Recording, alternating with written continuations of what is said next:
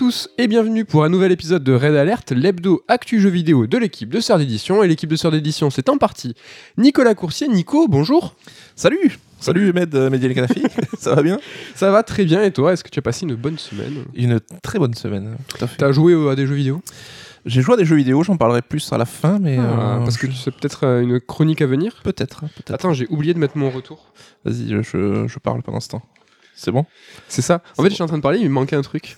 c'est que je, je m'entendais pas dans Il mes... manquait ma voix, ma voix suave dans tes oreilles. C'est ça. Cette semaine, moi, j'ai essayé Nobody Save the World, là, le jeu qui a été développé par euh, l'équipe de, de ceux qui ont fait Guacamele. Euh, et je suis deg, j'ai pas trop trop accroché. Je suis triste. Est-ce que c'est mon nouveau sable? Il faut que je m'y remette. Ça me dit rien, moi, de ce que j'ai vu. Bon, Ça a l'air. Ouais, il y a des gens qui, ont- qui disent que, que c'est très sympa. C'est sur le Game Pass, euh, essayez-le. Et j'ai testé Windjammers 2 qui est aussi sur le Game Pass. hein, donc c'est pas une pastille sponsor, mais bon. Euh, je suis deg, c'est que c'est ultra technique et c'est pas du tout didactique. Et moi, je n'avais pas fait le 1, je n'étais pas habitué et j'ai été, euh, je me suis senti exclu. ouais, j'ai- pris un petit mur euh, dans la tête, là. Ouais, j'ai super envie d'y jouer parce que c'est trop beau, c'est trop bien, enfin ça a l'air super bien, et ceux qui s'y sentent bien dans ce jeu, en tout cas, ont l'air de vachement l'apprécier. Il va falloir que je, je creuse un petit Tu peu. ponces. Ouais, il y a d'autres gens qui poncent, il y a par exemple Damien Ludo ou Riff en piscine, Riff en piscine, auteur sœur de euh, podcasteur, euh, tombéry musical, entrée plat dessert, hein, qu'on qu'on salue, et Twitos, et les trois joueurs Returnal, et eux, ils- eux aussi ils pensent, mais ça me rend heureux, tu vois, j'ai fait, euh, j'ai petit forcing aussi. T'as fait ta BA. Ouais, T'as fait ton Damien Méchery. hein. Ouais. je suis très content. Mais bon, aujourd'hui, on est là pour vous parler de deux sujets. Au sommaire de cette émission, on va parler encore un petit peu, désolé, business. hein. Cette fois, on va causer de la stratégie de Microsoft. Et dans une seconde partie de l'émission, on va revenir sur Castlevania Symphony of the Night. Nico, euh, le rétro, c'est une petite nouveauté de la saison, une nouveauté qu'on va inaugurer aujourd'hui avec Castlevania. Ouais, comme on se disait la dernière fois, c'est que on s'impose plus forcément de parler de l'actu si on juge qu'elle n'est pas forcément à notre goût. On va pas se forcer à parler d'un sujet qui nous intéresse pas trop. Et vous, avez été nombreux à nous demander de parler même des jeux qu'on faisait hors actu, que ça vous intéressait. Donc euh, bah là, voilà, j'avais fait Symphony of the Night pendant les vacances de Noël. Bah, c'est l'occasion d'en parler, d'en dire un mot. Allez, ça, ça, on, est, on est chaud. Ce c'est pas le pire des jeux en plus. Sais pas, non, carrément pas. Bon, vous retrouverez aussi l'interlude de top 3, mais avant, c'est la rubrique retour sur retour sur les ventes et la performance de Halo Infinite, donc qui comptabilise 20 millions de joueurs euh, et qui fait plus fort que Forza Hor- Horizon 5, hein, qui en compte 18. Euh, Nico, euh, peut-être une petite nuance à apporter sur ces 20 millions de Halo? Ouais, alors c'est vrai qu'on se posait la question quand on enregistrait le Surstrike EX sur Halo, qu'on n'avait pas encore eu de chiffres de vente, où on s'attendait justement à ce que Microsoft fasse des communiqués triomphants en mode best succès ever. Ben voilà, ils sont arrivés maintenant. Mais c'est vrai qu'il faut prendre en compte que le jeu est déjà sur le Game Pass, hein, donc il a un, accès qui est bien plus facilité que les autres épisodes avant lui. Et Halo, il y avait aussi une partie ben, multi free-to-play, donc euh, où tu même pas besoin de payer le Game Pass pour pouvoir y jouer. Est-ce que ces joueurs-là sont intégrés dans le décompte? Bah, je vois pas pourquoi ils ne le seraient pas. Donc euh, 20 millions, c'est vrai que c'est quand même nuancé quoi.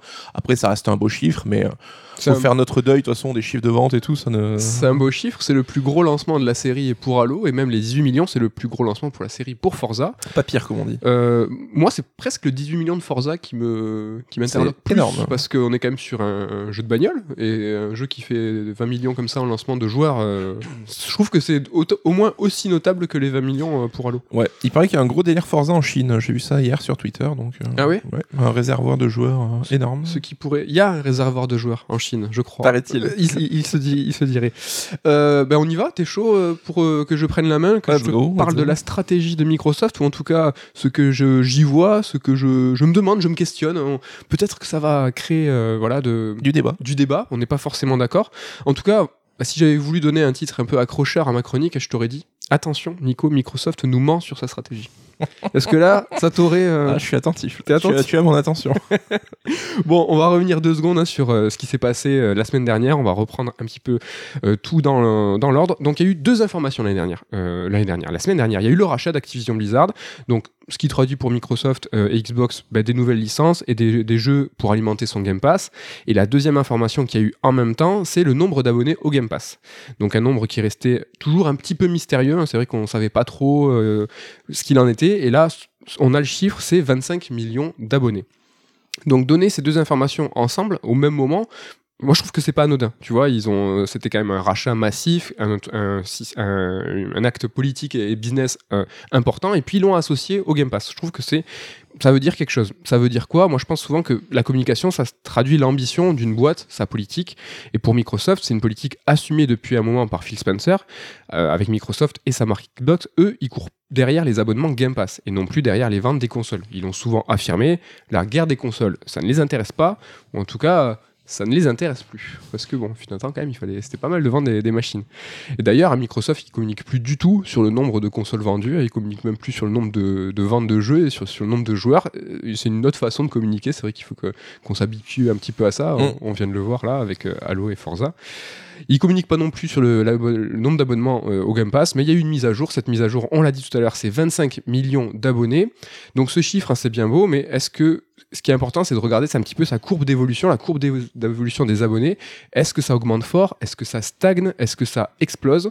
En fait, ce qu'on peut constater, c'est qu'il y a un an, la plateforme, en un an, la plateforme, a gagné 7 millions. Donc en janvier dernier, on était à 18, à 18 millions. Est-ce que c'est peu? Je sais pas, peut-être. Ce qui est sûr, c'est que c'est moins que les prévisions de Microsoft. Eux, ils, espéraient une augmentation de 45, 47%, et c'est finalement une augmentation de 37%. Bon, un ratage sur le prévisionnel pas négligeable, ça arrive souvent, et on sait que les éditeurs et constructeurs ont souvent des, espérances et des, prévis ultra élevés. Mm. Mais bon, il les dépasse, euh, il les dépasse souvent, parce que le jeu vidéo va bien, hein, ça fait de la thune. Bon, on peut évidemment pas parler de plafond de verre pour le plafond de verre pour le Game Pass. Je pense que c'est trop tôt. Euh, contrairement à Netflix, euh, qui peine à monter. Bon, Netflix, hein, ça pèse 214 millions d'abonnés en 15 ans, donc euh, c'est 2007 aux US, Netflix. 214 millions d'abonnés. On l'a, tu l'as le truc C'est gigantesque, c'est gigantesque, mais bon. Donc eux, ils sont un peu en galère. Eux, on peut parler d'un plafond de verre. Donc le plafond de verre, c'est un seuil un peu imaginaire qui est dur à franchir et pour lequel, en fait, on sait pas trop quoi faire pour le dépasser. Netflix, c'est le cas. Le service, en fait, est disponible dans énormément de continents, donc bah, l'expansion territoriale, euh, elle n'est pas infinie. Ils ont encore des territoires à gagner, mais bon, ils sont quand même dispo un peu partout. Et c'est surtout la concurrence, en fait, qui est rude. Donc il y a Disney+, HBO Max aux US, Amazon Prime, Apple+, pour ne citer que les plus gros euh, de la SVOD, de la VOD en France. Ben nous, on a euh, Shadows, on Salto. A, on a Sal Tu dis ça avec le sourire, c'est pas ça. Salto, ça peut. Je suis abonné Salto. Mais, moi aussi. Gratuitement, mais je ne paye pas. Mais, mais tu vois, des, des, plateformes, il y en a masse spécialisées, thématiques. Il y en a vraiment partout. Donc la concurrence des cinq que j'ai cités, la Vénère, c'est les plus massifs, mais même voilà par pays, il y a, y a des petites spécificités. Donc Microsoft et son Game Pass, ils sont pas dans cette position. Hein. Eux, ils ont zéro concurrence directe, donc la concurrence de niveau 1, concurrence de même secteur dans le même service, ils en ont pas. Bon, on peut citer GeForce Now, mais ils sont pas sur console, donc on peut pas trop. Il y a l'EA Play, mais il est dans le Game Pass Ultimate. Pour 3 euros de plus euh, du Game Pass, ben, tu l'as aussi. Tu as le Ubisoft Plus, qui est sur le Game Pass PC uniquement. Alors lui, c'est 15 balles. Et tu as le PS Now, mais bon, là, c'est une branlée. Hein. Enfin, là, il n'y a pas match. Euh, c'est PS Now, c'est moins de 10 millions. Euh, là où ils sont à 25, euh, le, le, Game Pass. Je parle pas du PlayStation Plus, hein, qui est lui à 47 millions, mais c'est pas le même service, donc c'est pas comparable. Ce que je veux dire, c'est que Microsoft, il est, ils sont précurseurs en matière de, de, GOD, donc Game On Demand, je sais pas si ça existe ce terme-là. ils dominent tête et épaules, de la tête et des épaules. pour le moment, ils n'ont pas de concurrent sérieux. Est-ce que là, sur ce point, pour le coup, est-ce qu'il n'y a, pas, il y a pas match pour l'instant? Euh, Ouais, ouais, je suis d'accord sur le côté euh, pas de concurrence à l'heure actuelle, euh, clairement. Mais du coup, la question que je me pose, c'est pourquoi le Game Pass ne décolle pas, ou en tout cas pourquoi il ne décolle pas plus que ça? La raison, à mon sens, elle est toute bête, c'est parce que le parc de consoles est faible. C'est lui qui monte pas. C'est ça, à mon sens, le plafond de verre pour Microsoft. Et quand on réalise ça, et qu'on remarque que Microsoft ment un petit peu sur sa stratégie, c'est qu'en en fait, euh, ils aimeraient bien vendre des consoles pour justement, à mon sens, faire aussi augmenter euh, ce nombre d'abonnés. Et aussi, le truc où je trouve qu'il ment un, peu, je trouve que bien sûr que le concurrent de Microsoft c'est Sony Nintendo et pas encore les GAFA. Enfin, à ce jour, leur vrai concurrent direct, c'est euh, Sony Nintendo pour ce débat sur les consoles, sur les machines en tout cas. Car, à mon sens, pour vendre des Game Pass, ils doivent vendre des consoles. Alors, c'est pas totalement un mensonge euh, sur la stratégie. Hein. Microsoft, c'est bien le Game Pass qu'ils veulent vendre, mais à mon sens, voilà, je le répète, ils ont un souci de parc installé. Et le, problème, c'est que le Game Pass, on peut se demander ben, pourquoi tu parles que des consoles, il est disponible un petit peu partout. C'est vrai. Mais le jeu en ligne, il n'est pas 100% démocratisé. Tu vois, l'application Game Pass sur la télé connectée, elle n'est pas encore sortie. Il y a un projet de Chromecast Game Pass qui n'est pas encore en vente tout ça, c'est pas encore réel. Et à ce jour, ils ont vraiment besoin d'une console. Alors je sais, je l'ai évoqué, hein, il y a le xCloud, euh, donc tu as aussi la possibilité de jouer sur navigateur. Ben, franchement, il y a quand même pas mal de choses. Tu as la possibilité de t'abonner au Game Pass sur PC, mais toutes ces alternatives, je trouve qu'elles font pas, enfin c'est pas moi, hein, c'est qu'elles font pas monter les abonnés. Elles sont pas encore, je trouve, vachement optimales. Il y a, à mon sens, un souci de recrutement, tu vois. Et pour le moment, je pense que les nouveaux entrants au Game Pass, ils se font par l'intermédiaire d'une nouvelle console. C'est euh, ceux qui achètent une nouvelle console se disent bah, sur ma Xbox Series X ou Series S, qu'est-ce que je fais? Bah, Je prends le Game Pass automatiquement. C'est pour ça que j'y vois une forme de corrélation entre ceux qui achètent une console et le, Game Pass. Mais prenons l'exemple du PC parce que à cette constatation, le premier truc que tu vas rétorquer, c'est oui, mais attends, mais sur le game sur PC, euh, t'as un parc installé à de ouf, mais pourtant, euh, qu'est-ce qu'il en est On va prendre l'exemple du PC. Moi, je trouve que tous les possesseurs de PC sont pas forcément des futurs abonnés du Game Pass. Déjà, le PC, il doit faire tourner les jeux si tu veux jouer euh, sur un jeu téléchargé. Après, bon, euh, c'est pas très gourmand, mais c'est un facteur à prendre en compte. Sinon, tu as le xCloud. Mais tous les jeux du service Game Pass ne sont pas concernés par le xCloud. Et c'est pas encore parfait. Euh, j'ai lu vraiment qu'il y avait des soucis encore de latence, de lag, de résolution. C'est pas nickel. Et le catalogue n'est pas le même. Le catalogue xCloud est séparé du Game Pass PC et du Game Pass console. Ce qui, pour la communication, pas forcément évident. Mais bon, en tout cas, tu trouves ça clair ou pas, toi, ça, à chaque fois, euh, sur les annonces? Euh, Ouais, alors déjà, qu'il y ait deux Game Pass, le PC le Xbox, alors ils l'ont rebrandé il y a juste quelques jours. Hein, maintenant, le, Xbox Game Pass PC est devenu le PC Game Pass. Donc ça, ça, ça contribue à clarifier. Mais c'est vrai que tu as ces trois onglets, là, le PC, console et cloud. Et à chaque fois, quand même, la liste des nouveautés, tu as les trois petits symboles qui apparaissent. C'est vrai que là-dessus, c'est pas ultra clair. Ça serait bien qu'ils merge, enfin qu'ils fusionnent tout et que voilà, t'as ton jeu sur le Game Pass, ça veut dire qu'il est PC, console et cloud. Ouais, ils ont des difficultés parce que des jeux, euh, par exemple, de, je sais pas, des, STR, de stratégie, bah, vont pas être dispo sur euh, la console, mais ils ont envie de l'intégrer au Game Pass. Mmh. T'as des jeux xCloud qui sont très gourmands et donc du coup, bref, ils ont une problématique et là ils vont essayer, à mon sens, enfin, je pense qu'ils vont essayer de, s'en dépêtrer, mais c'est pas encore le cas. Le truc qu'il faut retenir, c'est que le PC Game Pass, comme tu l'as très bien nommé, euh, il est effectif depuis un an à présent et le taux de recrutement, bah, il reste faible. Et pour preuve, hein, le, le, chiffre cumulé des 25 millions, les 25 millions d'abonnés Game Pass, c'est tous les Game Pass cumulés. Donc euh, là, ça fait un an que le, PC Game Pass il est là, ça fait six mois maintenant que tu peux jouer sur euh, les, les devices, enfin sur tout ce qui est Apple, en passant par le navigateur, et on n'a pas vu une courbe, tu vois, vraiment euh, s'élever. Mais on n'a pas de chiffre distinct du Game Pass PC et du Game Pass console. Non, ça on, ça on n'a pas. C'est pour ça que c'est un peu compliqué, tu vois. Même pour moi, j'essaye je, de regarder, mais j'en sais pas trop. Le Game Pass, bon, le truc qui est sûr, c'est que c'est pour beaucoup une offre géniale. Hein. Moi, le premier mais euh, c'est pas une offre géniale qui est nécessaire pour Microsoft, c'est une offre qui est inévitable euh, qu'ils ont besoin. Et c'est pas encore le cas. Par exemple, un joueur PC, il peut choisir d'acheter son jeu sur Steam malgré un prix plus élevé pour plusieurs raisons. Déjà, le confort de jeu, la plateforme, les habitudes. Il y a eu des, débats hein, sur les launchers Epic Steam, donc c'est un big deal, tu vois. Enfin, ça c'est un truc qui me dépasse quoi, les mecs, euh, qui a une guéguerre là-dessus quoi. Non mais peut-être. un launcher gratos qu'il faut installer sur ton PC, les mecs, il y a des des guerres de chapelle, quoi. C'est vrai, mais c'est réel. Ça, ça, ah oui, non, ça, peut Être, ça peut être Il y en a qui envoyaient des messages d'insultes à Epic parce qu'ils n'avaient pas leur jeu sur Steam et tout. Ouais, c'est big deal. Donc tu vas, tu vas peut-être avoir une préférence pour rester sur Steam et payer ton jeu plein fer. Ça peut être un choix, ça peut être cohérent pour certains joueurs. Il y a aussi le fait de vouloir la licence. Même si ton jeu il est des maths, si tu es sur Steam, tu as la licence, tu veux ne pas euh, le louer comme c'est le cas sur le Game Pass. Tu veux pouvoir y jouer sans forcément payer un abonnement. Tu peux choisir de payer ton jeu plein fer et justement de ne pas passer sur le Game Pass. Oui, parce que les Microsoft sort ses jeux sur Steam maintenant, donc euh, qui sont hors euh, abonnement. Et comme tu dis, il y a des gens qui sont encore en mode je veux payer pour mon jeu ou même acheter le jeu en boîte. Quels sont ces, ces néandertaliens Voilà. Donc c'est des arguments qui peuvent aussi un peu expliquer pourquoi le Game Pass PC n'est finalement pas un tel Eldorado. Mais bon, ça c'est vrai euh, pour un joueur PC, qu'il choisisse Steam ou le Game Pass, il y a une chose qui est vraie, c'est qu'il restera sur son PC. Alors qu'un joueur console, on parle d'une machine à 500 euros et il peut pas basculer d'une machine à une autre. Un joueur PS5 qui a déjà acheté une console et qui a galéré en plus hein, récemment, c'est pas facile.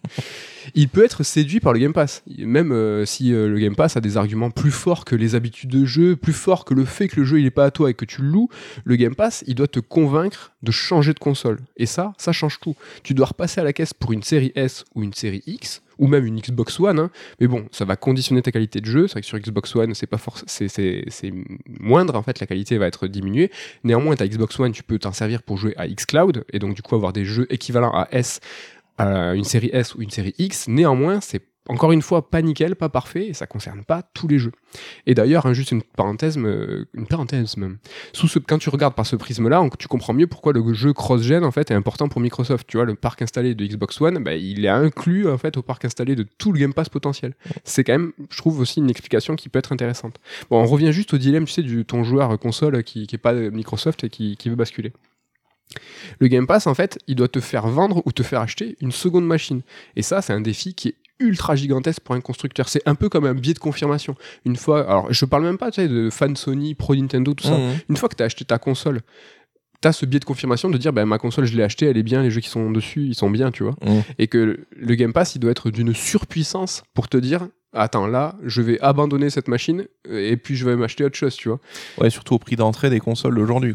Bah, on n'a pas tous les moyens d'avoir deux ou trois consoles et on n'est pas tous fans absolus de jeux vidéo au point de désirer toutes les machines. Ça, Mm. c'est vraiment.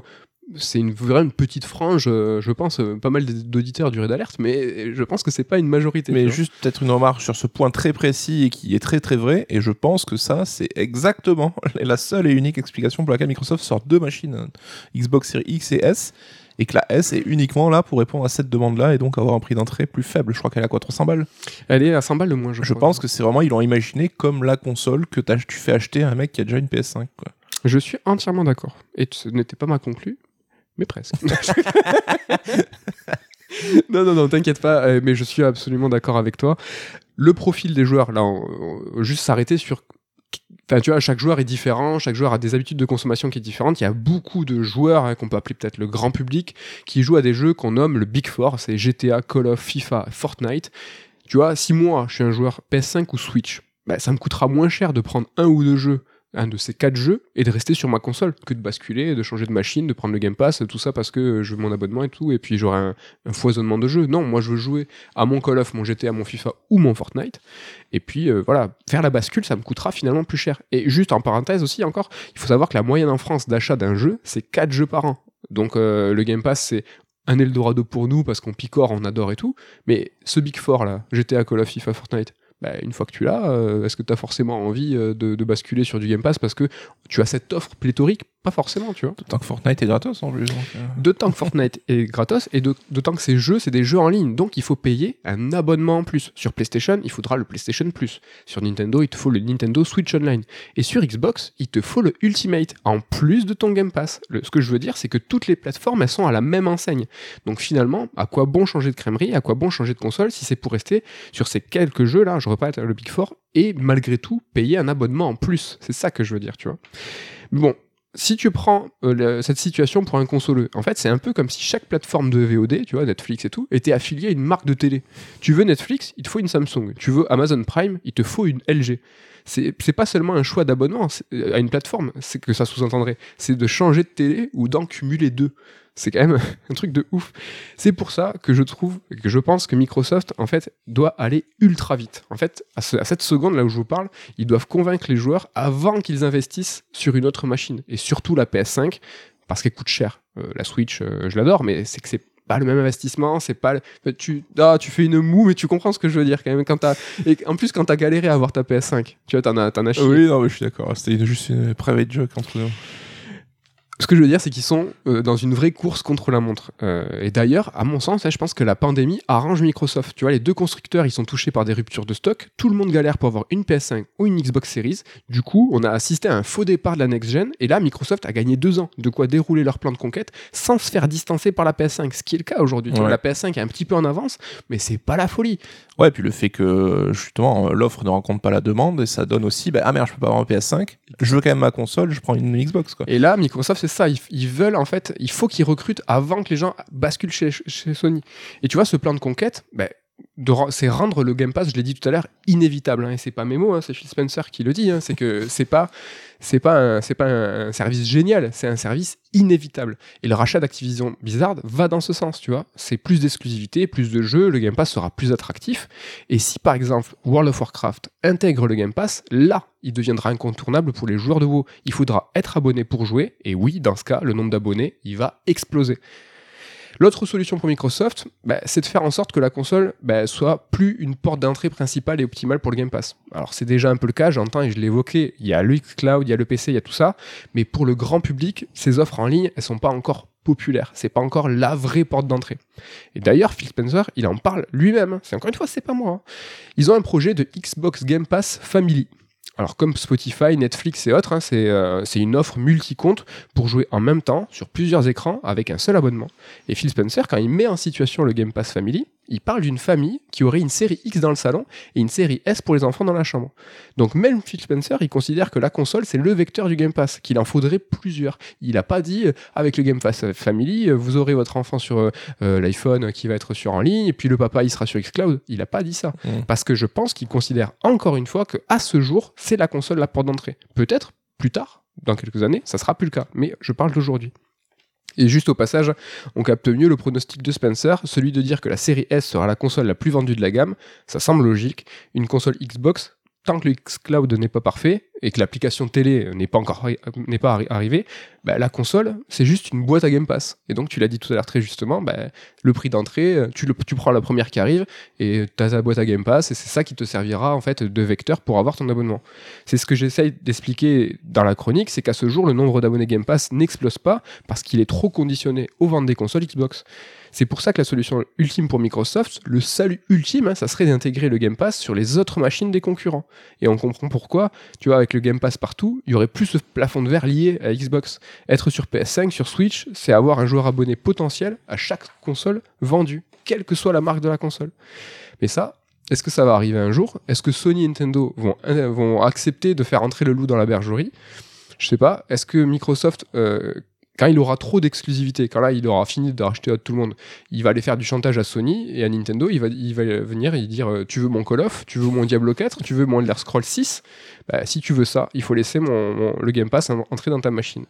Est-ce que tu penses qu'un jour c'est quelque chose qui est envisageable? Bah là, on est tellement sur des choses qui nous paraissent impossibles, mais rappelez-vous la semaine dernière, dans le jeu vidéo, rien n'est impossible. On sait qu'a priori, Microsoft a déjà proposé ses services là-dessus. À l'époque, c'était une manière de. Ils se sont fait un peu envoyer bouler gentiment, hein, mais là, ils vont forcément revenir. Et plus que du faire du chantage, je pense, ça sera aussi la pression des joueurs. C'est-à-dire les joueurs qui auront une PlayStation et qui n'auront plus Call of Duty à partir d'un moment. Ils vont dire à Sony, non mais je jouer à Call of Duty sur PS5, faites ce qu'il faut pour.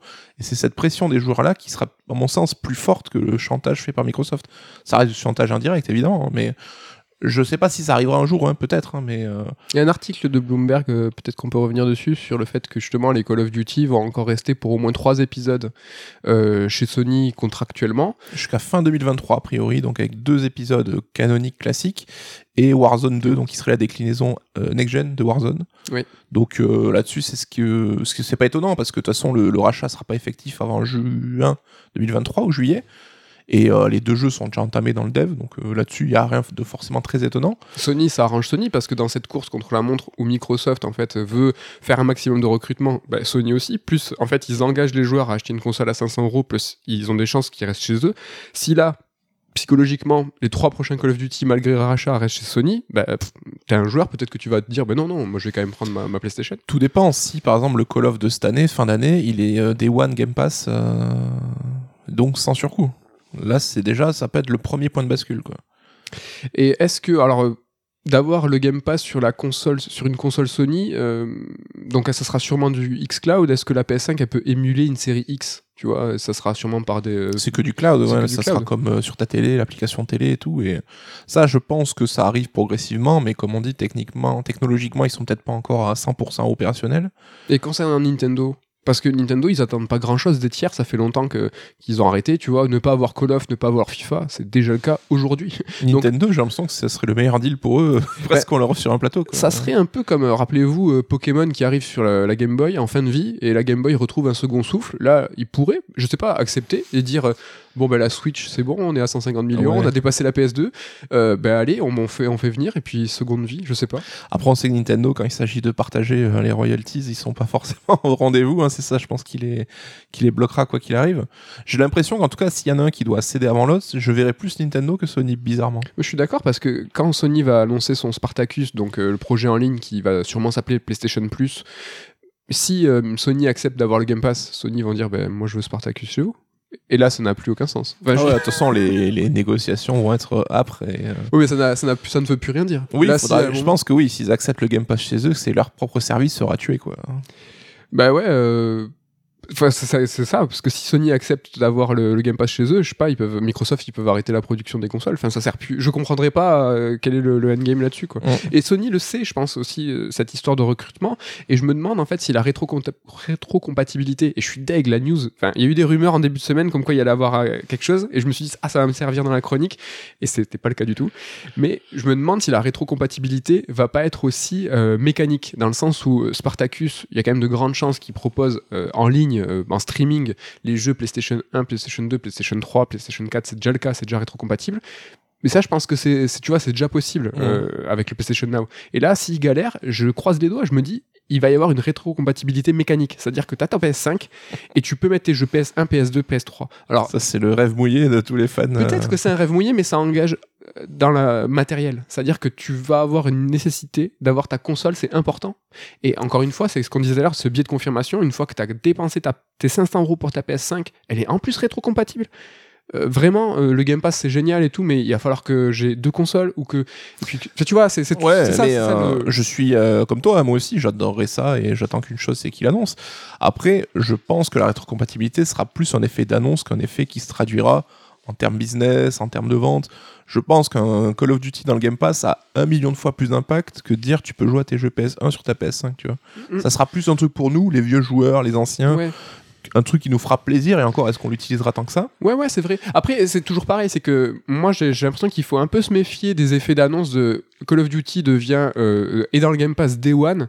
C'est pas forcément une bascule qui ont des vases communicants où tous les joueurs vont passer d'une console à l'autre. Parce que, bah, encore une fois, si tu joues qu'à Call of, FIFA, GTA, euh, ce genre de trucs, bah, pff, bah, écoute, bah, ok, d'accord, euh, il est gratuit sur le Game Pass, certes. Bah, moi, j'ai ma PS5 que j'ai déjà acheté. Quoi, il faut que je la vende, il faut que j'achète une série X? Non, je vais acheter mon Call of même à 70 balles.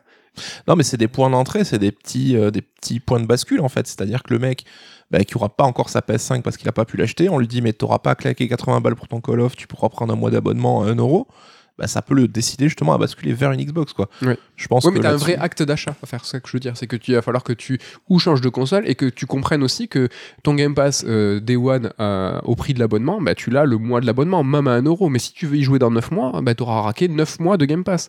Euh, quand tu achètes un jeu sur une console, bah, tu l'achètes une fois. Tu vois, c'est aussi des, Ah des- oui, oui, bien sûr. Voilà. Après tes 9 mois de Game Pass, tu peux jouer à, à 500 jeux pendant 9 mois. quoi. C'est- Ouais. C'est le principe. Mais euh, t'as entièrement raison et ça nous excite à nous. Mais je pense qu'il y a le grand, enfin, il y a des, des joueurs pour qui ce n'est pas un argument. C'est que Call of, bah ouais, moi j'aime bien jouer à Call of. Moi, tu peux me mettre même 3000 jeux euh, sur un backlog, ça ne m'intéressera pas forcément. Oui, mais est-ce que ces mecs-là, c'est pas ceux qui jouent justement à Call of en ligne euh, pendant un an avant d'acheter la suivante, euh, comme FIFA, ou du coup qui sont retenus aussi dans le jeu pendant des mois, quoi? Ouais. C'est peut-être le Game Pass, du coup, t'auras même l'abonnement en ligne avec, avec la version Ultimate, quoi. Ouais, avec la version Ultimate, mais tu dois payer, tu peux, tu dois, tu dois payer en plus. Voilà, en gros, euh, où j'ai terminé. Je, je peux, je peux me lever, poser, euh, poser ce micro. Je voulais juste nuancer sur le côté, euh, c'est une guerre de rapidité là-dessus. Je vois ce que tu veux dire et je suis d'accord avec toi. Mais je pense qu'il y a un côté aussi où Microsoft réfléchit pas du tout en ces termes-là. Et quand ils disent euh, les générations, on les considère plus, je pense que c'est pas du pipeau. C'est qu'eux, ils pensent sur 10, 15, 20 ans. C'est-à-dire que tu fais pas des investissements comme tu as fait là pour juste penser je veux gagner la guerre des consoles de maintenant. C'est des investissements sur 15, 20 ans. Et euh, ils prennent le temps en fait. Et le côté qui continue à vendre des machines et que même dans le discours de Spencer, comme tu disais, la famille idéale, elle a des Xbox. Là, je pense qu'il pèse ses mots euh, à dessein parce que on sait que tu peux pas, les, les joueurs, on sait comment on est, euh, très susceptible. Nous, les consoles, c'est important. Si tu commences à dire maintenant, ah non, mais les consoles, c'est fini, on passera en tout des maths et tout, ça va créer le même sort d'incident diplomatique à l'arrivée de la Xbox One, tu vois, et qui a été préjudiciable à Microsoft sur toute la carrière de la machine. Donc, je pense que presque, alors je vais pas dire il se force à faire des hardware alors qu'il en a pas besoin, mais il y a une volonté de continuer à appuyer là-dessus, mais uniquement pour plaire à ton public euh, de base, en fait. Ils Et ont- que lui, dans sa tête, euh, ils sont déjà à l'étape euh, dans 10 ans, quoi. Oui, oui. Bien sûr, ouais, ouais, je suis d'accord. Euh, ouais, ce que j'ai dit, c'est vraiment à ce jour. Et pour le coup, euh, je pense que les machines, ils en ont besoin. C'est Mhm. que. Mais je pense que Spencer, il sait que la famille, elle va jouer sur téléphone et sur sa télé connectée. Il, il place les, les Xbox par pur. euh, Oui, mais il est dans, dans une certaine forme de réalité. C'est-à-dire qu'aujourd'hui, les consoles, euh, les boîtes à Game Pass, comme je disais tout à l'heure, ils en ont besoin. Aujourd'hui, la techno, elle est pas prête. Les applis sur télé, elles sont pas prêtes. Le Chromecast, il est pas prêt. Et c'est en ça que c'est, je pense, un marathon et que c'est, ils en sont qu'au début en fait de leur, de leur Je stratégie. suis quoi. entièrement d'accord, mais je pense que la guerre des consoles, aujourd'hui, elle est effective même pour Microsoft sur cette génération. Et que je suis Ah oui, bien sûr, d'accord reste, je suis euh, d'accord avec toi. euh, Il y a plusieurs enjeux. Ouais. plusieurs. Enfin, peut-être tout ce qui est euh, bah, la PlayStation 6, 7 dans une ou deux générations, on sera à fond dans 100% dans ce que tu dis. Mais à ce jour, maintenant, là, le faux départ, le fait qu'il faut, fasse du re- faut faire du recrutement vite avant que les gens achètent une PS5, là, sur ce qui se passe sur la série X et S, c'est maintenant. Et c'est vrai, quoi. Si Ouais. ils, vont se faire. Enfin, il y a un risque qu'ils se fassent atomiser aussi, quoi. Donc, euh, faut pas le négliger. quoi. Après, atomiser, même s'ils vendent deux fois moins de PS5 que d'Xbox, je pense qu'ils seront toujours euh, extrêmement rentables et ils dégageront de la thune. Donc là-dessus, c'est, euh, ça reste des business viables. hein. Mais oui, je suis, je suis, je suis d'accord. Il n'y a pas, même sur le, le triumvirat des, des consoliers, il n'y a, pas de perdant. Mm. Mais à un moment, euh, bah, tu poses 68, 68,7 milliards euh, sur la table pour prendre Activision Blizzard. C'est pas pour être deuxième ni troisième. quoi. Oui, À mais c'est très bien que la- cet investissement, s'ils sont euh, deuxième dans 6 ans au bout de c'est la génération actuelle, ils se diront pas vas-y on arrête, c'est bon, on sait que c'est un investissement qui Bien court, sûr. qui court euh, sur plusieurs Ouais. années, une dizaine d'années. Je, suis- je suis d'accord. Je, dis, je, je pense qu'il y a quand même un coup à jouer sur cette console, justement à cause du, euh, enfin sur cette génération, à cause du faux départ, à cause de tout ça. Il y a, j'ai l'impression que Microsoft a quand même son, son épingle à tirer. Mm. Euh, Mais ça, ouais, chose- ouais, tu l'as dit, le Covid, t'as super raison. Je pense que c'était presque inespéré. Alors, c'est un peu cynique de dire ça, mais ça les a grave aidés. Après, c'est vrai que sur les abonnements en tant que tels, je trouve que c'est compliqué d'avoir un, un référentiel, tu vois. C'est vrai que sur la progression, si on prend le nombre de machines euh, Xbox, en gros, hein, je caricature parce qu'on n'a pas encore les chiffres, mais les Xbox One, il y avait 40 à 50 millions a priori. Les Xbox Series, on serait à 10-12 millions. Donc, sur euh, 60 millions de machines, t'aurais déjà 25 millions d'abonnés, ce qui, à mon sens, c'est quand même un ratio pas dégueulasse, tu vois, on n'est pas loin de 40%. Est-ce qu'il y aura un monde où 100% des possesseurs d'Xbox seront abonnés? Je ne pense pas. Et là où, comme tu l'as dit, Netflix a aussi euh, essuyé les plâtres pendant une dizaine d'années avec un service de streaming, et Nintendo, euh, Disney arrive, et du coup, bah, c'est bien plus facile de vendre des abonnements parce que les gens connaissent Netflix, savent comment ça marche et ont confiance. Donc, Mhm. ils vont dire, bah, Disney Plus, c'est pareil, j'y vais. Là, Microsoft, sur le jeu vidéo, ils sont les premiers à évangéliser là-dessus aussi. Et je pense, euh, du coup, la progression sera plus calme. Et euh, si Microsoft réussit à installer son système dans 10 ans, et là, si Sony arrive à ce moment-là, bah, je pense que la progression de Sony sera beaucoup plus spectaculaire parce que il y aura quelque chose déjà qui aura essuyé les plâtres en amont. Quoi. Ok, carrément. Bah écoute, euh, on a parlé business, c'était un peu sérieux. C'est l'occasion de faire une petite pause, un truc un peu plus tranquille. Un top 3. Le top 3 cette semaine, c'est le top 3 des jeux qui divisent. Euh, Qu'est-ce que c'est un jeu qui divise? C'est un jeu qui ne plaît pas à tout le monde. Ah là là. Est-ce que ça arrive encore aujourd'hui? Est-ce que... Ou est-ce que tous les jeux divisent maintenant? Il n'y a plus de consensus? Ouais, c'est plus ça. Quoi. Que, temps, il y avait des, des titres qui étaient unanimement reconnus joueurs et presse comme bah, des il n'y avait, pas- il y avait pas Twitter. Quoi. Il n'y avait pas Twitter. je pense que tu sors un FF7 aujourd'hui, bah, les gens seraient pas contents quand même, certains. Allez, on commence par le top 3, euh, ton top 3 des jeux qui divisent. Alors je me permets une petite blague avec mon numéro 3. Je dis euh, Sable. Ça, donc, on en a parlé la semaine dernière. Bah, c'est un jeu qui divise, hein, parce que, euh, n'a pas plu à tout le monde, notamment par ses carences techniques, on en parlait.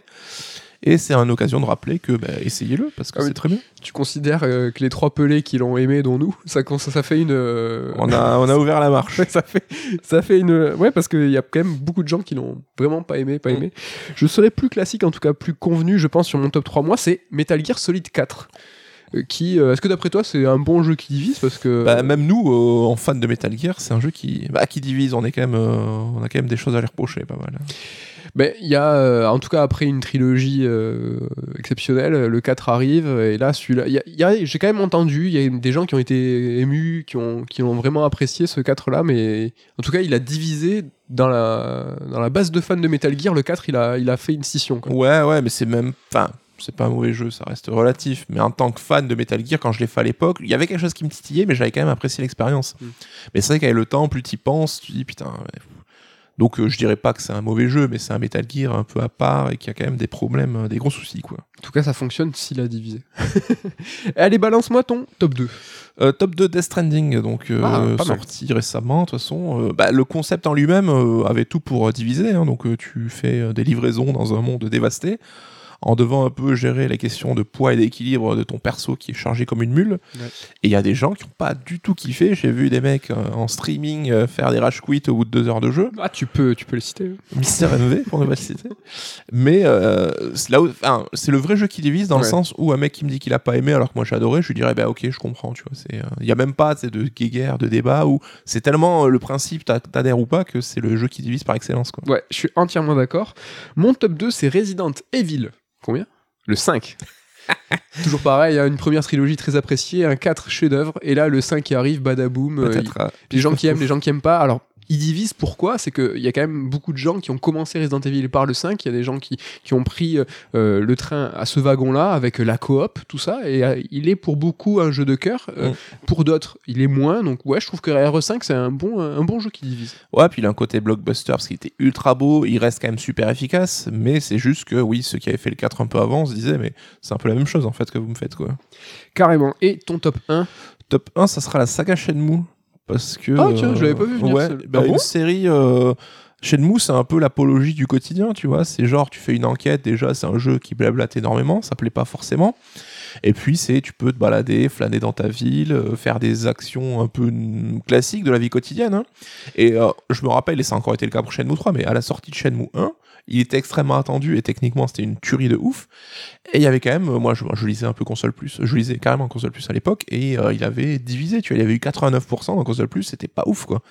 Et Ah oui. c'était un peu. Ah ouais, c'est marrant. Mais c'est vrai que peut-être euh, à l'époque, mais Shenmue, j'ai pas l'impression qu'aujourd'hui euh, il y a des gens qui aient tu de la haine contre toi qui Shenmue. Bah de la haine, non, parce que c'est devenu de l'indifférence quoi. C'est c'est les gens qui sont pas montés dans le wagon direct et Shenmue qui regarde ça de loin en disant Ah, le jeu où tu, euh, tu caresses des chats quoi. Ah, c'est pire, hein, c'est triste.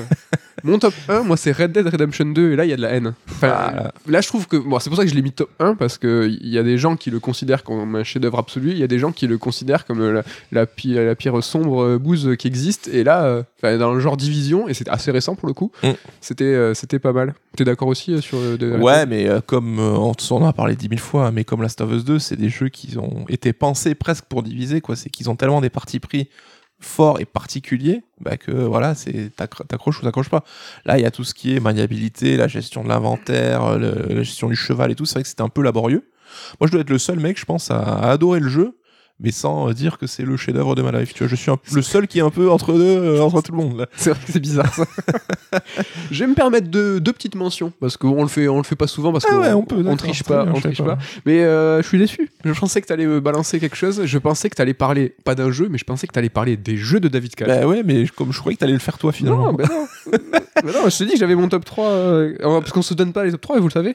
Mais bon, on, en- on se fait une petite mention sur Ah, David il Cage. aurait, ouais, ouais, il aurait pu être euh, n'importe lequel de ces jeux, voire les jeux David Cage au Les global. top 3, il aurait pu être. euh, Mais parce que, encore une fois, c'est un- une façon d'imaginer le jeu vidéo qui ne plaît pas à tout le monde. Et moi, je sais que j'adore et ça plaît pas à tout le monde. Après, Après certains doivent dire qu'il pas fait pour, il fait pas les jeux pour diviser quoi. Je pense ça veut pas dire que les jeux n'ont pas de défauts, notamment dans l'écriture ou quoi. Mais euh, il y en a, oui, pour. En tout cas, il a, il y a une touche à ces jeux. il y a- tu peux avoir une affection et tu peux avoir une appétence pour, ces, pour ce type de jeu-là. Et, vraiment, nous, on les aime bien. Et toi, notamment, où vraiment, tu, tu les kiffes, tout en étant conscient que, bon, c'est des fois un peu bancal. Mais Ouais, mais euh, c'est ça qui est beau aussi dans des certaines œuvres, hein, de voir euh, un peu les failles du truc. Et tu sais que tu vois où ils veulent en venir et que c'est pas forcément évident. Et en tout cas, comme tu dis, c'est que tes jeux, tu peux reconnaître euh, à vue d'œil. Mm. À vue d'œil, je sais pas si.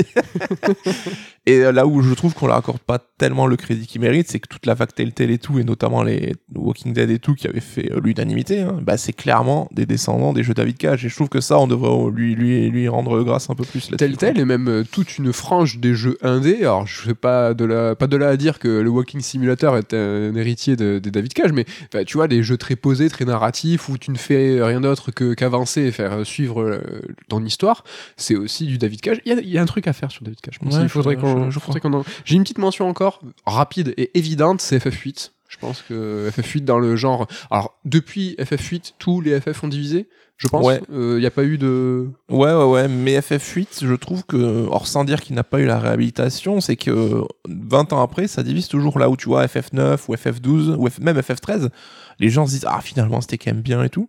Et FF8, je trouve, il a encore cette frange de gens qui dit ah non c'est de la merde, j'ai pas aimé. euh, Ouais, Skull, il a marqué. euh. Skull, Inoa, il y a un mec avec un chapeau de cowboy. euh. Voilà pour ce top 3. N'hésitez pas, Irvine, n'hésitez pas à nous balancer votre top 3 des jeux qui divisent. hein. Balancez-nous aussi euh, quelques idées euh, de top 3 si vous en avez. Et on bascule sur ah, le rétro gaming. Ah là là. euh, le... Que ce soit moi qui ouvre le rétro, c'est quand même euh, un Ah. peu étonnant, hein, parce que euh, c'est plus ton rayon à toi, après, habituellement. Tu nous parles d'un jeu euh, pas piqué euh, des hannetons. Parce qu'il y a des jeux qui divisent et des jeux qui font l'unanimité, évidemment. Alors, je vais donc vous parler Ouais. de Castlevania Symphony of the Night. De ouf, l'unanimité. Alors lui, euh, Euh, alors, c'est un jeu Castlevania Symphony of the Night ça, que je pensais déjà connaître par cœur avant même de l'avoir fait. Je sais pas si ça t'arrive, toi, mais ça me le fait pour quelques titres. ouais. Il y a ces... Et pourtant, bah, il y a certains de ces jeux, et notamment lui, qui a réussi à me surprendre malgré tout. Et Symphony of the Night, bon, c'est un jeu culte s'il en est, hein, mais pourquoi est-ce que j'avais l'impression de déjà le connaître? Bah, Parce que cet oracule, c'est qu'on en a vu beaucoup, on en a entendu beaucoup sur le sujet, et il a créé un genre aussi qui a donné de nombreux héritiers. Donc il y a aussi le perso d'Alucard, hein, qui était euh, super charismatique et tout, qu'on a tous euh, connu et qu'on a vu défiler à droite à gauche. Et surtout parce que j'ai joué aussi Castlevania qui ont suivi et qui reprenaient clairement euh, le décalque du modèle originel, donc sur Game Boy Advance et sur DS. Et ce modèle, bah, d'ailleurs, c'est celui du Metroidvania, un genre qui est revenu à la mode euh, bah, assez récemment hein, et qui est aujourd'hui extrêmement répandu. C'est le nouveau euh, violon d'ingre des, des développeurs indépendants. Quoi. Alors juste une précision, j'ai fait Symphony of the Night dans le cadre de la compile Castlevania Requiem sur PS4. C'est une compile qui comprend également le jeu Round of Blood, hein, donc celui qui était sorti avant Symphony of the Night. Et c'est une version qui est un petit peu améliorée par rapport à celle qui était sortie sur PlayStation à l'époque, avec notamment un nouveau doublage. hein. Ça c'est presque dommage parce que le premier doublage on est du niveau de Metal Gear 1 en français. Ah, ils en font des caisses. Ils en faisaient des caisses. Voilà, dans le nouveau, hein, c'est pas non plus la folie, mais c'est un poil, peut-être un poil mieux. Et il y a quelques nouveautés qui étaient apparues plus tard sur la version Saturn. Donc je pense que c'est une excellente version pour débuter et qui est peut-être la meilleure version actuelle pour, Mhm. pour découvrir le jeu. Alors revenons un petit peu en arrière. Donc à l'origine, la saga des Castlevania, ben, c'est une série phare de jeux d'action et plateforme de Konami. Donc euh, très orienté sur la castagne. Et en mars 97 sort Symphony of the Night qui vient un petit peu chambouler la formule. Alors sorti d'abord en mars sur PlayStation au Japon et sur Saturn l'année suivante. Et le jeu, il est dirigé par, par Toru Agihara, hein, donc euh, un réalisateur euh, du, du produit, et un certain Koji Igarashi qui est crédité comme assistant réalisateur et co-scénariste. hein. Koji Igarashi qui est Ouais. Iga et qui est associé au, au Fast de Castlevania et notamment sur Symphony of the Night, alors que là-dessus, bon, il était quand même très impliqué, mais c'était pas lui non plus le réalisateur du projet. Bah, C'est vrai qu'on l'associe carrément à Symphony of the Night euh, en game director, alors que comme tu le dis, il était, euh, je pensais qu'il était scénariste. Alors il est co-scénariste, Il est co-scénariste parce qu'après il était et scénariste. assistant réalisateur. Parce que son, en- là où vraiment Iga il est important, c'est justement dans le scénario et la logique et la chronologie, ça, ça va être son délire. Mais euh, c'est cool que tu le précises. Ça, il n'était pas, il était pas directeur. Ouais, après on en reparlera, mais Iga il a été fort aussi pour s'approprier le phénomène, hein, jusqu'à lui donner son nom. Bah, c'était exactement, et c'était un personnage. Enfin, c'était, c'est un vampire ce mec. et On parlait de chapeau de cowboy, euh, voilà, Iga c'est un mec qui met des chapeaux de cowboy dans la vraie vie. il se, il s'est, euh, déjà à l'époque, il se mettait en scène, des photos où il avait des espèces de grandes gabardines euh, avec son chapeau comme tu dis, ses cheveux longs. Enfin, Il a une, une gueule, comme on dit, un look. il était, euh, c'était une époque où il n'y ouais, avait pas de branding de, de réalisateur de jeux vidéo et il a été franchement un grave précurseur sur ce coup. Et c'est vrai que Castlevania, il y a rarement des noms qui sont attachés au jeu. hein. C'est vrai que je crois qu'on a même du mal aujourd'hui à déterminer qui était le créateur du premier épisode, qui avait porté le projet. Ouais, parce qu'ils avaient des pseudos, mais c'est, mais c'est les, com- les compagnons, euh, le trio qui va, qui va accompagner Iga et tu, tu en reparleras tout à l'heure, qui eux euh, sont retenus quoi. C'est ouf. C'est vrai. Donc Symphony of the Night à l'époque, bah, ça, le jeu étonne par sa qualité hein, évidemment, hein, mais il est quand même euh, un impact relatif parce que c'est les derniers des Mohicans qui est toujours en 2D à l'époque où on découvre justement la démocratisation de la 3D sur PlayStation et Saturn. Donc déjà quand il est sorti, c'était pas le jeu techniquement le plus avancé du monde et il avait même ce petit arrière-goût de, de rétro gaming presque hein, déjà, déjà à l'époque. C'est clair qu'il était déjà en décalage quoi. On jouait à Demolition, euh, Destruction Derby, euh, Toshinden, tout ça, et puis là t'as un jeu qui arrive en 2D, euh, ça faisait bizarre, tu vois. Mm. Il y avait déjà un petit peu, ce, ce- comme tu dis, ce côté un petit peu de rétro. Alors le premier élément remarquable de Symphony of the Night, c'est qu'il tranche, je l'ai dit, avec l'héritage de la saga.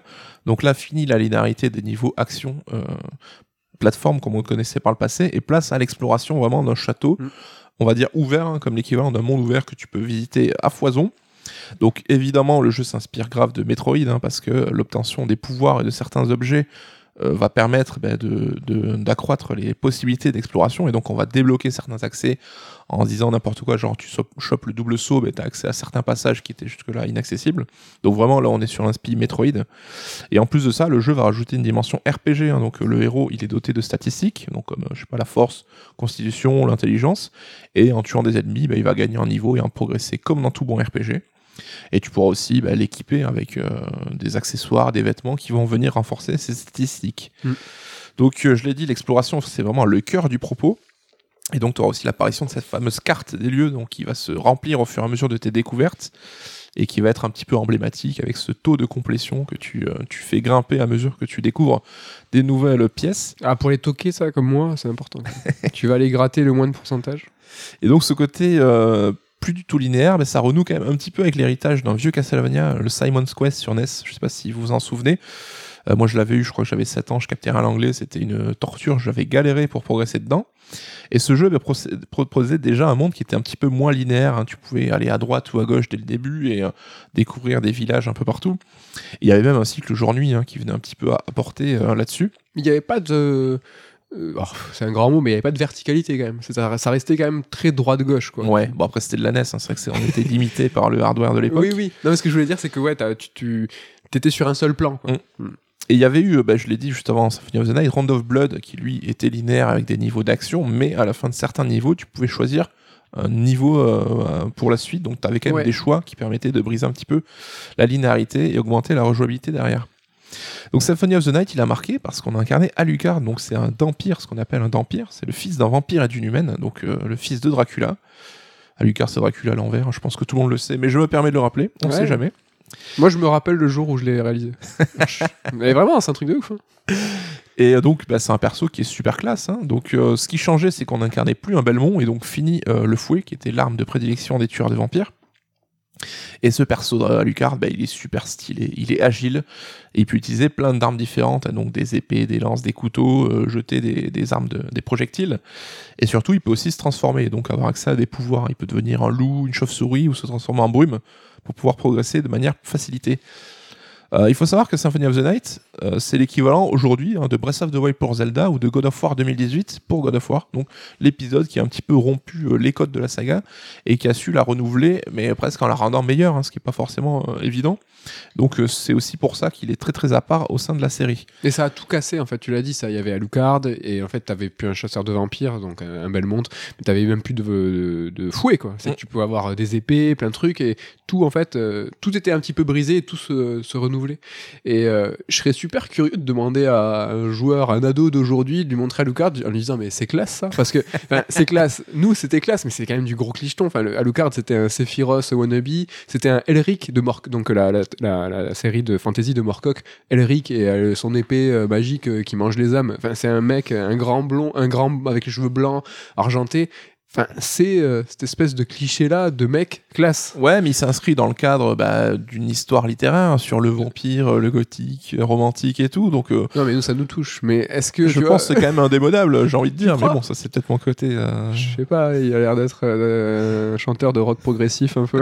non, mais moi j'adore, hein, j'adore, je dis pas ça. Euh, Symphony of the Night, bah, il est surtout connu parce qu'il propose un plaisir de jeu qui est total. hein, et là-dessus, je peux en témoigner même en 2022.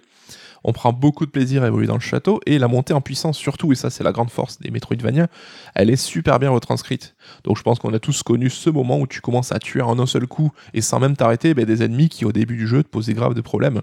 Et ça, je pense que c'est toujours le moment où de la bascule qui se fait. Et ces jeux sont toujours un petit peu euh, différents parce que le, souvent, le début du jeu, c'est le plus dur. Ah ouais. C'est là quand t'arrives, t'as pas t'as un niveau de merde, tu galères à trouver les salles de sauvegarde et tu vas arriver à crever parce que euh, le début est plus, est plus compliqué quoi. Et ça fait partie du game design vraiment euh, global hein, de ce Metroid, de ce genre de Metroidvania parce que Bloodstain c'était exactement pareil, le jeu qu'on a chroniqué sur euh, Lodos c'est exactement pareil. Mm. C'est comme ça en fait, ça fait partie des codes et euh, bah, des codes dans tous les sens du terme. hein. C'est que c'est un passage euh, obligatoire. quoi. Tu galères au début.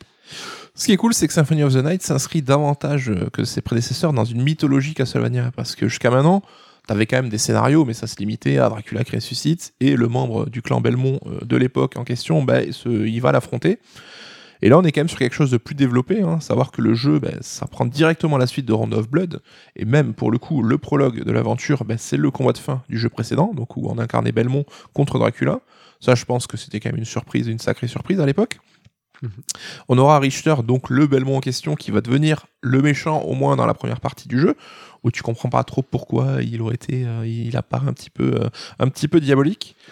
Et surtout, bah, tu as des persos marquants, alors peut-être pas pour les ados d'aujourd'hui, mais grâce au cara design de Ayami Kojima, Donc euh, après, on aime ou on n'aime pas, mais il y avait une galerie de personnages qui avait une élégance vraiment. Enfin, si vous connaissez pas son style, c'est quelque chose qui est assez classe. Mhm. Et euh, donc voilà, je disais, on renouait avec le mythe un petit peu du vampire, du vampire hein, séduisant et romantique. Et on a même Dracula qui arrive à être un petit peu touchant à la fin du jeu, hein, quand il rappelle euh, bah, son amour pour Lisa, la femme humaine, la seule humaine qu'il a jamais aimée. Et c'est par justement la haine des humains qui ont tué cette femme-là qu'il est devenu très très méchant. Ouais. Donc voilà, on s'inscrit vraiment dans un, dans un carcan plus mythologique et plus développé. Et il y a beaucoup de rappels qui sont faits aux anciens épisodes de la licence. Par exemple, à Lucard, la première fois qu'on lui évoque un Belmont, on a un petit sprite qui apparaît dans une bulle au-dessus de sa tête, où il voit le sprite de Belmont de, de Trevor de Dracula's Curse, donc la version NES, c'est rigolo. Et euh, on va même combattre hein, les, épi- les, les zombies euh, de- des personnages Ouais. de Trevor, Grant et Sifa, qui étaient donc euh, avec Alucard, le quatuor de héros qu'on incarnait dans, Dracu- dans Dracula's Curse. Donc vraiment, le jeu était pensé comme bah, l'héritier d'une saga, hein, donc avec euh, des, euh, des- des héros qui étaient, euh, qui étaient venus précédemment. Et juste, je le cite maintenant, mais on pourra en parler euh, plus tard si tu veux, mais on peut ne pas citer l'OST incroyable hein, du jeu, composé par Michiru Yamane. Alors, c'est pas sa première participation à Castlevania, hein, elle était là déjà depuis Bloodline sur Mega Drive, mais avec euh, donc Iga et Kojima, on l'a dit, ce sera le, un peu le triumvirat Ouais. qui va être un petit peu emblématique de ces Castlevania-là, et ceux qu'on garde en tête euh, aujourd'hui encore. Quoi. Mais c'est ouf, c'est ça, moi c'est ces trois noms que je garde alors que Castlevania c'est plus du tout ça aujourd'hui euh, et ça l'était même, même plus du tout. et ça l'était même pas à l'époque, tu vois, euh, on l'a dit, il était pas directeur quoi. Donc euh, après euh, je crois me souvenir, dis-moi si je dis une bêtise, que c'est quand même lui qui a concouru, qui a concouru à faire à ramener Yamane et Kojima euh, Alors Yamane, elle était déjà là sur hum, l'épisode Mega Drive, mais Kojima, c'est lui qui, en se baladant, a trouvé une couverture d'un roman c'est le cri des ouais, elle et fait qui a des dit ah c'est de- trop beau, je lui ai demandé euh, Ouais. pour, de, de faire nos personnages. OK.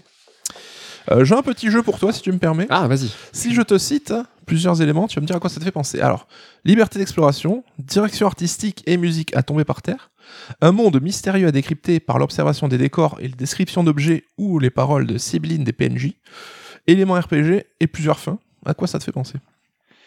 Bah là, je peux, je peux le redire. euh, Je peux dire n'importe quel jeu ou- Ouais. C'est vrai.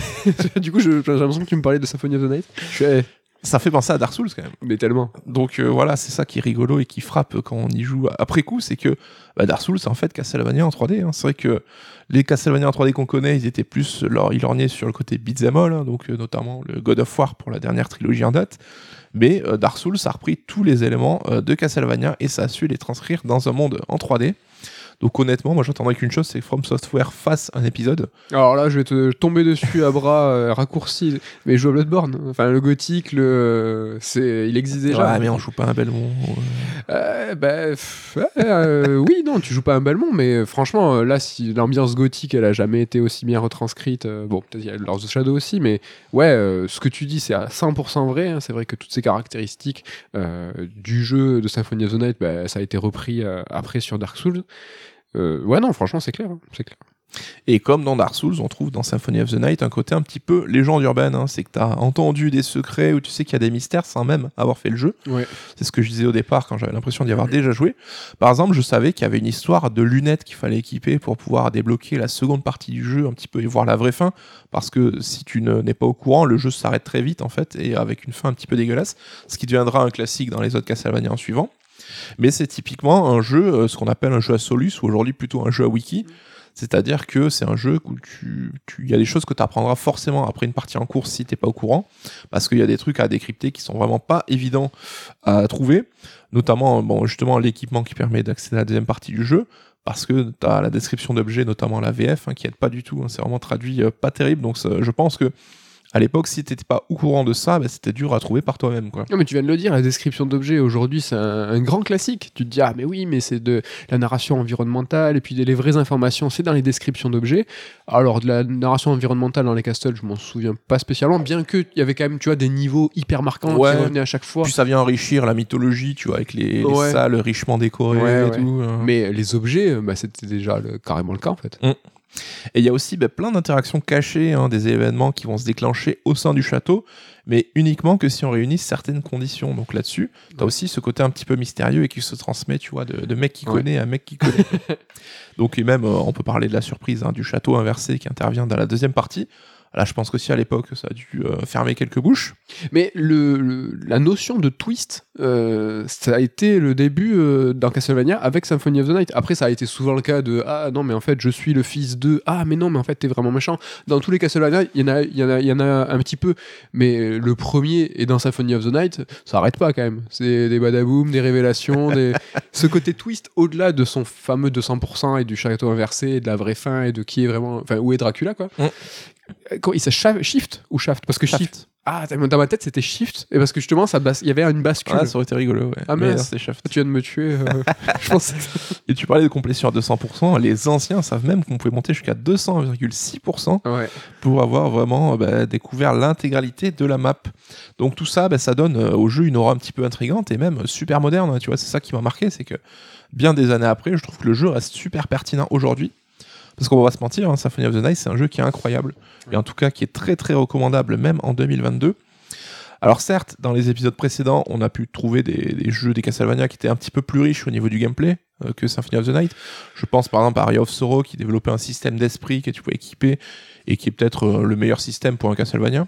Ouais, il a un lien en plus thématique avec Symphony of the Night au niveau du personnage principal. Ouais. Je, je spoil pas. Bon, c'est et après Ouais, bon, je dis pas. Et euh, en tout cas, même ces jeux pourraient être un petit peu plus souples dans les contrôles, parce que c'est vrai que là, les premières heures de Symphonie, euh, faut se faire un petit peu. Il y a une petite, euh, Ouais. euh, petite rigidité qu'il faut s'y faire, mais bon, c'est pas très très grave. Une inertie un peu chelou, non? Ouais, et un peu, t'as une petite latence dans les commandes qui est un petit peu perturbante au début. Bah, En fait, il pseudo-plane, quoi. Enfin, Alucard, euh, il court, mais en fait, euh, il fait un pas tous les 6 mètres et il fait des pas très lents. En Ouais. fait, c'est comme s'il volait. Et en fait, il faut avoir un petit peu ce délire. euh, Moi, je trouve qu'on dirait qu'il fait du vélo à chaque fois, ça me fait marrer. c'est vrai. Il y a aussi ces boss. Alors, il y a des boss incroyables et imposants dans Symphony of the Night, hein, c'est pas ce que je dis, mais beaucoup des bo- de ces boss-là vont être des petits persos à échelle humaine et tout. Mm. Et c'est vrai qu'on a peut-être plus ce souvenir de boss grandiloquents, mais dans les Castlevania suivants, en tout cas. Même Ouais, c'est y en a vrai. quelques-uns quand même. hein. Mais c'est des faux souvenirs qu'on a, en fait. Et j'ai trouvé aussi euh, le jeu très facile. Alors, euh, bon, je suis un pro gamer aussi, ce qui explique euh, cela. hein, mais a posteriori, je trouve que tu vas vite rouler sur le jeu. hein, dès que tu explores un petit peu, que tu es bien équipé, à partir de la moitié du jeu, bah, tu défonces tout le monde, euh, même les boss, sans aucune difficulté. C'est le genre qui veut ça. hein. C'est vrai que le Metroidvania, c'est l'inclusion, t'en as parlé tout à l'heure, de ces points d'expérience, de ce jeu de rôle. Et euh, c'est vrai que bah, si t'es invité à explorer, bah, tu vas forcément être plus fort, monter de niveau, trouver plus d'armes, trouver plus d'objets. Et petit à petit, bah, de constater que bah, ton personnage, il, est plus puissant. Et comme c'est le premier du genre, ouais, il, est peut-être, il était peut-être pas... Mal réglé. Ouais, il euh. était pas optimal au niveau de ce réglage très précis, quoi. En tout cas, bah, pour moi, le jeu intègre mon top 10 all-time. hein, donc, euh, Oh, oh là là Là, c'est dit. Et euh, encore plus, je trouve que c'est encore plus dingue quand tu replaces le jeu dans le contexte de son époque. hein. Alors, je l'ai pas fait à l'époque, comme j'ai dit, mais j'aurais adoré le faire parce que je pense que la claque en a été que plus, euh, que plus forte. Et ça m'étonne pas qu'on entende parler encore de ce jeu euh, plus de 20 ans après, quoi. Ouais. Mais il y a un truc qui me fait, euh, qui me m'a fait tilter. Tout à l'heure, t'as dit euh, le jeu, j'ai l'impression de le connaître, ou je le, mais j'y avais jamais joué. Mm. Et je pense aussi que c'est parce qu'il a tellement infusé dans toute euh, une partie de la scène jeu vidéo et que le Metroidvania aujourd'hui euh, est vraiment partout sur la scène indé évidemment, mais pas que. Que finalement, bah, du Symphony of the Night, effectivement, bah, t'en vois partout, t'en as vu partout, t'y as, as déjà joué, je pense, 50 fois. C'est juste que t'avais pas joué à l'originel, quoi. Ouais. Mais moi, je trouve ça logique que tu, le- que tu le connaisses. Bah, exactement, on voit des héritiers partout. Hollow Knight, qui est peut-être le plus euh, le représentant le plus apprécié aujourd'hui. On a eu Bloodstain aussi, donc qui est développé par les mêmes développeurs, donc qui ont quitté Konami. On en a parlé tout à l'heure. Bloodstain qui est aussi très cool, mais qui est presque un plagiat a posteriori de Symphony of the Night, hein, qui reprend énormément d'éléments de, de cet épisode. C'est une copie. Là où euh, Hollow Knight propose une, c'est une nouvelle vision, euh, ça a été digéré. Ouais. Il est dur lui, si tu veux y aller. Hollow Knight, si tu veux. il est un petit peu. tu Ah, vois, j'aurais pas dû faire le malin. Et on parlait aussi bah, du jeu euh, tout à l'heure. Lodos Lodos, voilà, qui est sorti il y a juste euh, à peine un mois sur console et qui est une copie carbone quasiment de Symphony of the Night. hein, Ouais. donc, euh, Et c'est qui, dire, je hein. pense, aujourd'hui, enfin, il est beaucoup plus beau. Les boss sont gigantesques avec de la 3D vraiment super stylée et tout. Les boss un peu faciles. Et moi, je pestais, je disais, ah, mais ils sont faciles, pas comme à l'époque. Alors que toi, tu me dis, mais non, si, si, à l'époque, c'était déjà facile. Mais euh, je pense que les boss de Lodos sont beaucoup plus beaux et impressionnants. Et euh, Mm. moi, tu vois, je lui ai presque mis un reproche gratos euh, parce que j'ai ce culte de Symphony of the Night et c'est pas cool, quoi. C'est pas fair. Ouais, et puis même le Lodos, on est tous à dire, c'est un jeu qui est pas très long. Toi, je crois que tu as dit, tu as fait 6 heures Ouais. pour le poncer. Ouais. Moi, j'ai fini Symphony of the Night en 8 heures. Alors, j'étais pas au 200,6%, mais j'en étais à plus de 190%. Ouais. Ah donc, ouais, euh, c'est pas un jeu qui est très très long non plus. Et là aussi, dans nos souvenirs, euh, Symphony, c'était 20 heures de jeu peut-être, alors que pas du tout, quoi. Ouais, mais tu l'as fini aujourd'hui, en- comme tu dis, en 7-8 heures, avec euh, ton savoir accumulé, avec. euh, tu connais les Metroidvania, Ouais. euh, t'as pas le time. À l'époque, je sais pas, tu vois, je crois qu'on avait 13 ans, ou on avait peut-être un jeu à faire tous les 3 mois. Je pense qu'à l'époque, moi, j'y ai joué plus de 7 heures, quoi. Ouais. Donc c'est aussi cette fausse illusion du fait qu'on est poncé à l'époque, quoi. En tout cas, Symphony of the Night, en plus d'être un grand jeu, ben, c'était la renaissance d'une saga qui en aurait bien besoin hein, d'une nouvelle renaissance aujourd'hui et qui a marqué donc l'affirmation de Koji Igarashi, donc Iga comme le gardien du temple, aux côtés de Kojima et Yamane, on l'a dit. Et il s'est même approprié le genre hein, au point de nommer euh, maintenant le genre Igavania pour son Bloodstain. hein, donc, euh, alors je pense que c'était pour éviter d'utiliser le nom Metroid et éviter les soucis avec Nintendo. Mais aujourd'hui, ben, on attend le successeur spirituel de ce Symphony of the Night. Alors, il y aura certainement un Bloodstain 2 qui va sortir, mais est-ce qu'il sera capable d'innover un petit peu? Je pense qu'il est plutôt là pour satisfaire les nostalgiques. En tout cas, on pourrait rêver à ce qui serait le futur de Castlevania. Je sais pas, je sais que toi aussi, c'est une série qui te tient énormément à cœur. De ouf. Mais euh, je pense que l'héritier de Symphony of the Night, il existe déjà, il s'appelle Hollow Knight, et euh, c'est au même titre que Symphony of the Night à l'époque, un jeu qui renouvelle, qui propose une nouvelle vision, qui a digéré Dark Souls comme la Symphony of the Night, mais bon, c'était en avant, en avance, donc c'est pas, elle a pas pu digérer Dark Souls. Voilà, ce que je veux dire, c'est que on peut pas attendre d'un d'un héritier de Symphony of the Night qui soit Symphony of the Night, parce que dans ce cas-là, bah, parlons de Bloodstain qui est un rip-off, donc Mm. on a parlons de Lodos qui est un rip-off, mais c'est des super bons, euh, c'est des belles copies, Mm. c'est des, vraiment des très très belles copies. Donc si on veut un plaisir de jeu similaire, bah, ça existe, et si on veut quelque chose un- un- qui s'en rapproche, mais qui innove à son, à son, à son niveau aussi, bah, franchement, moi je vous conseille de ouf Hollow Knight, euh, mais tous les jours. Et là, c'est 30 heures de jeu, il n'y a pas de. Trop long, Il trop long. n'y a, pas de- y a pas de château inversé, il y a euh, de la, vraie navi- de de la vraie navigation, il y a du vrai défi.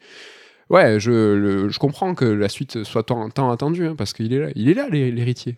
Mais c'est marrant et je vais me faire des ennemis là-dessus, hein, mais je suis tellement matrixé par ces Castlevania à la Iga que pour moi c'est un contexte vampirique avec euh, le côté ésotérique des zombies, des vampires. Et Hollow Knight, bah, je l'ai sur Switch, hein, j'ai joué une heure mais j'arrive pas à rentrer dedans. J'ai un problème avec le design, avec euh, l'univers. Alors faudra que je me force, hein, mais C'est important l'univers, le contexte. On a envie d'être immergé dans un monde qui nous a, qui nous plaît. Mm. Là, bon, c'est des insectes. Il y a des gens déjà. ouais, mais là on rencontre des bousiers, euh, le jeu on dirait qu'il est en flash. Non, c'est dur. Parce qu'il est vraiment, il est sublime le jeu. ouais, mais c'est vrai que le côté insecte et tout, euh, j'ai du mal à me, à me hyper quoi. Bah, regarde, on en parlait tout à l'heure, euh, Guacamele. Euh, c'est un Metroidvania de très très bonne qualité. Voilà, est-ce que tu as envie d'être immergé dans un monde où tu gères euh, un catcheur euh, Lucha Libre. Lucha Libre, je sais Ouais, puis euh, Guacamele me je dérange, je trouve la caméra trop reculée, le perso trop petit, ça aussi c'est un truc qui me bloque sur les jeux, j'aime pas quand les, la caméra est trop dézoomée. Ouais. On a tous nos, nos petits tocs, hein, euh, venez pas me... Non, bah si, tu l'as cherché, euh, venez, venez le voir en lisant de jouer à Hollow Knight. Bon, en tout cas, franchement, merci euh, pour euh, cette chronique sur Castlevania. C'est un petit peu de rétro, ça fait plaisir. En tout cas, moi, j'ai kiffé à en reparler. J'ai même envie d'y rejouer. Est-ce que tu as quelque chose euh, à nous préparer, à nous annoncer pour la semaine prochaine Peut-être Alors, sur euh, ta suis- prochaine chronique Red Alert Ouais, je suis en train de jouer à Lost Judgment, donc le dernier jeu de la team Yakuza. Je sais pas si j'aurai fini d'ici la semaine prochaine, donc si c'est le cas, bah, je vous en parlerai, sinon il faudra attendre peut-être deux semaines. Peut-être... Serais-tu le nouveau spécialiste référent du rétro gaming après Ah, il est sorti en fin d'année, là. Ah, c'est le passé. il a même pas six mois, Ah, elle, c'est dans le cadre du rattrapage 2021, on a le droit. Fais gaffe, ça s'arrête en janvier. Ah bon Non, mais je plaisante euh, évidemment que, mais il a été dans le top de plein plein de gens. Les gens l'ont adoré. euh, donc euh, ouais, franchement, moi je suis chaud. J'ai pas pu m'essayer. J'ai fait le, alors j'ai fait le 1 mais je l'ai pas terminé. Mais c'est un truc. euh, Je trouve ça très bien. Alors, il faut rentrer dedans parce que c'est ultra jap archaïque des années Twist. Quoi. bah, on parlait d'héritier, d'héritage et de, de suite spirituelle. ça, moi je veux le- la suite de Shenmue. Donc c'était Yakuza. Est-ce que là, Lost Judgment et cette saga elle est plus encore que, que Yakuza? Yakuza, la, la suite de Shenmue, je ne sais pas. Ouais, Peut-être. On en parlera, on en parlera. Mais t'y crois toi la semaine prochaine ou euh, faut- Ça va être chaud parce que euh, le jeu est quand même un petit peu long.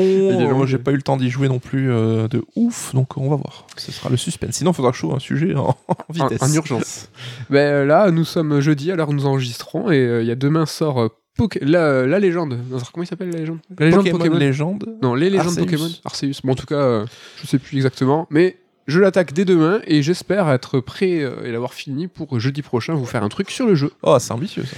J'ai pas lu, j'ai rien lu dessus. Je sais même, tu sais, toi si. y a- Non, mais bon, comme c'est quand même un monde ouvert, aventure et tout, je pense qu'il doit bien taper sa vingtaine d'heures, non? Calme-toi. le monde- Monde ouvert. En tout cas, j'ai hâte. On verra bien. Euh, écoutez, ben, merci à tous. Merci pour votre fidélité, d'être toujours là, toujours plus. Ça nous fait super plaisir. L'occasion pour nous de faire la bise à l'équipe, à Ludo, à Ken et à Damien et de vous dire à la semaine prochaine. Salut